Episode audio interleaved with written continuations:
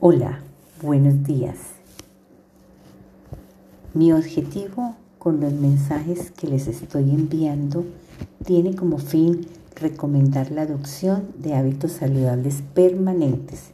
Estos pueden ser de por vida si se lo propone, que abarcan, que no solo lo corporal, sino también lo mental y lo espiritual.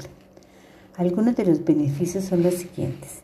Primero, en lo corporal, alimentarse sanamente evita el efecto rebote en las dietas y el temido aumento de peso posterior a la pérdida de él, además de favorecer el buen estado de la salud en la forma de alimentarse sanamente.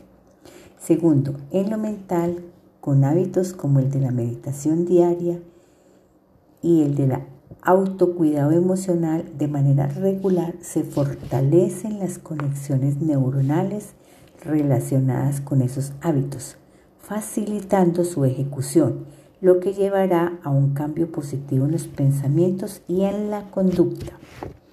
En lo espiritual, con la meditación, la práctica de la gratitud, de la solidaridad, del amor y la conexión con la naturaleza, se fortalece la conciencia y se mantiene el equilibrio espiritual.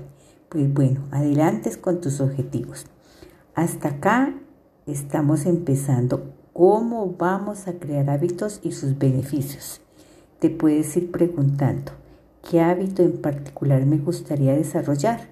Recuerda que estos hábitos se van generando no se crean de la noche a la mañana. No te apresures.